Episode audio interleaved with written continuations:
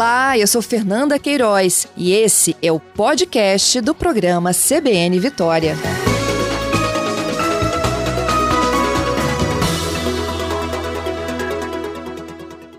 Bom dia para você, hein? Bom dia, bom dia a todas e todos que estão ouvindo. É por aí mesmo, assim, a palavra é mudar a rotina, é mudança, é um período que a melhor resposta que a gente pode ter é ficar em casa, cuidando da sua saúde e também é, cuidando dessas condições aí para adaptar a vida para esse novo mundo que a gente está vivendo, né? Exatamente, Carolina. E o que vocês têm sido muito demandados, né? É angústia, é ansiedade, é depressão, é pânico.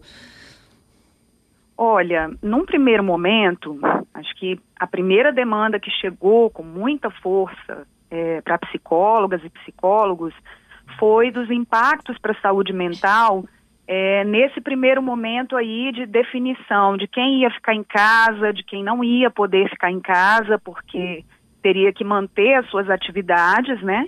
A gente fala muito dos profissionais da saúde que estão nas linhas de frente do, da atenção à pandemia, mas também tem outros profissionais que vão se manter em atividades mesmo com o avanço da pandemia. É, então, assim, essa, essa indefinição aí inicial era uma questão para todo mundo.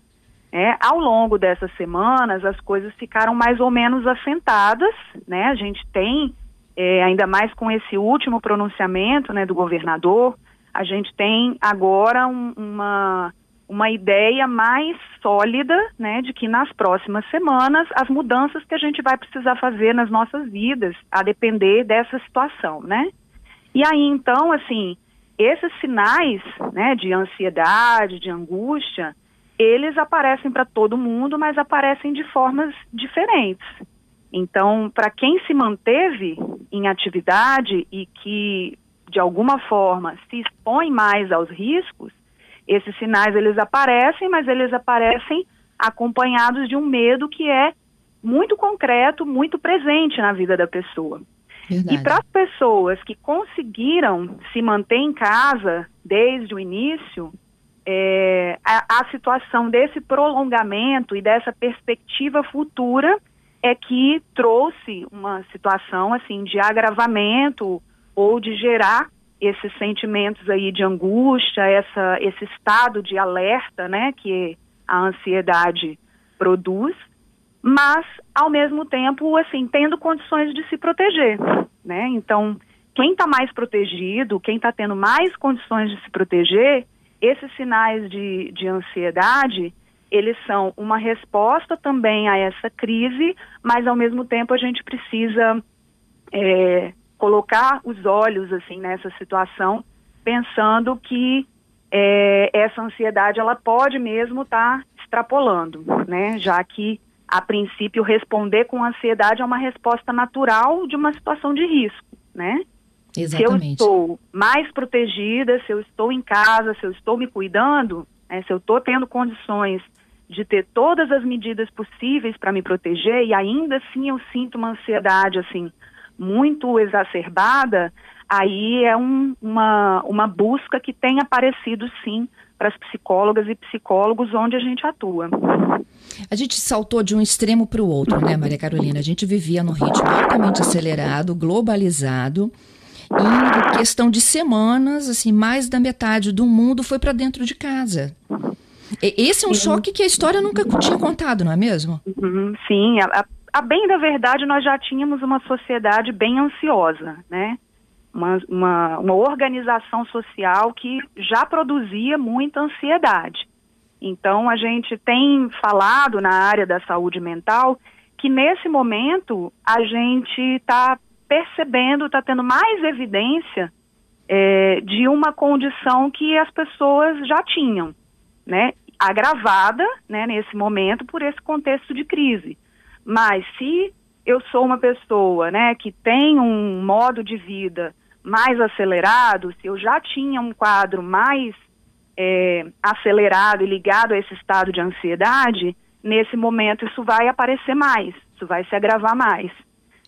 Se eu estava numa condição de vida mais vulnerável, que neste momento acaba me colocando numa, numa condição menos protetiva, isso também vai impactar a minha saúde mental. Né? Então, a gente tem orientado os psicólogos, as psicólogas, que olhem para essa situação é, também pensando muito nessas condições de vida que as pessoas já tinham e que passam a ter. Né? Os, os sinais de ansiedade ou de depressão, de angústia, eles são sinais que nos alertam para as mudanças que a gente precisa fazer nas nossas vidas para nos protegermos e para protegermos a nossa comunidade, né? Assim, não basta a gente se sentir protegido, né? Essa sensação de que a comunidade humana está em risco, isso nos afeta também. Verdade. Maria Carolina, para quem nos ouve, né, e a gente tem assim ouvintes de diferentes idades e pessoas que também estão, né, junto com toda a família em quarentena, se a gente pudesse dar alguns passos para a busca um pouco mais do devagar, desacelerar, diminuir Sim. as expectativas, o que, que a gente pode fazer assim de muito simples que está ao alcance de todos? Então, o principal cuidado é olhar para o presente, né, para a gente se preparar para esse, né, para essa proteção que a gente precisa buscar nesse, nesse contexto da pandemia. Para isso, a gente precisa buscar informações, mas a gente não pode buscar informações de uma forma desenfreada, né? Então, a primeira dica: busque fontes confiáveis de informação. Né? Se nesse momento eu estou numa, numa situação que eu sinto que sinais aí de ansiedade ou de angústia estão ultrapassando a minha capacidade de lidar com isso, quais as informações que eu preciso buscar? Informações de saúde mental. Então eu vou buscar fontes especializadas, fontes profissionais que tratam de saúde mental. Se eu sou uma pessoa que eu estou numa condição, né, que no meu trabalho eu estou me expondo a risco. Eu vou buscar informação né, em fontes especializadas de é, segurança no trabalho, de biossegurança, que vão fazer com que eu me sinta mais protegido.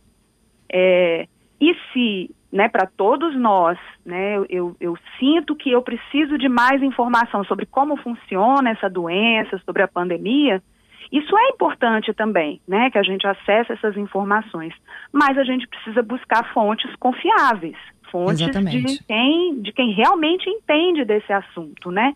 E entender que a nossa capacidade também, de cada um, cada uma de nós, de compreender essa situação, ela é limitada. Então tem uma humildade aí que todos nós precisamos desenvolver né, com, com essa situação. A gente vai entender algumas coisas e outras coisas a gente não vai entender, né? Então vamos confiar nas fontes que a gente busca de informação. É, olha que legal aqui o ouvinte, né? O Neto, é o ouvinte nosso, está nos acompanhando de Vila Velha. Ele disse: sou hipertenso, estou sofrendo de ansiedade nessa quarentena, mas decidi fazer caminhadas. Ele está indo na garagem do, do prédio dele e dizer assim eu consigo controlar um pouco meu estresse para esperar passar essa pandemia. Ah, sim, isso Cada um aí. busca o seu caminho, não é isso? Sim, buscar assim dentro das condições que você tem, formas mais ou menos protegidas, né, de preferência mais protegidas possível, para você manter né, é, uma, uma rotina, para você manter hábitos que façam que, com que você se sinta melhor, né? É, costumo falar, se você tinha o hábito de caminhar no calçadão, né, por exemplo, para quem mora próximo à praia, é, enfim, se você tinha o hábito de caminhar numa certa hora, que tinha muito movimento, né, assim, procura ir próximo da sua casa uma forma de você dar uma caminhada onde não tem aglomeração de pessoas, né? Ou procure fazer alguma atividade mesmo dentro de casa que faça você sentir que você está mantendo aquele hábito que era bom para você, né? Então, ao mesmo tempo, também não dá para pensar que a gente vai mudar a vida de uma hora para outra. Então, uma pessoa que estava sedentária, né, não vai de uma hora para outra entrar num ritmo de, de práticas de exercício físico. Então, o, os cuidados aí são de uma uma mudança de vida, mas uma mudança de vida também que não gere para nós uma autoexigência que também é geradora de ansiedade. Uhum. A gente está praticamente concluindo aqui, Maria Carolina. Ouvir uma música, assistir um vídeo, resgatar algumas lembranças, isso faz bem? Sim, o primeiro, a, o segundo cuidado que é importante a gente fazer é esse autocuidado, a gente buscar formas de autocuidado. E aí é dessa forma, cada um vai buscar a ancoragem que faz mais sentido para a sua vida. Então, se você já tinha uma ancoragem na sua vida, ligada à sua religião, ligada à música, ligada à arte, é, você vai manter essa ancoragem e buscar também é, manter relações né, é, afetivas, relações também comunitárias, que façam com que você se sinta mais protegido e também com que você mantenha vínculos que são saudáveis, né?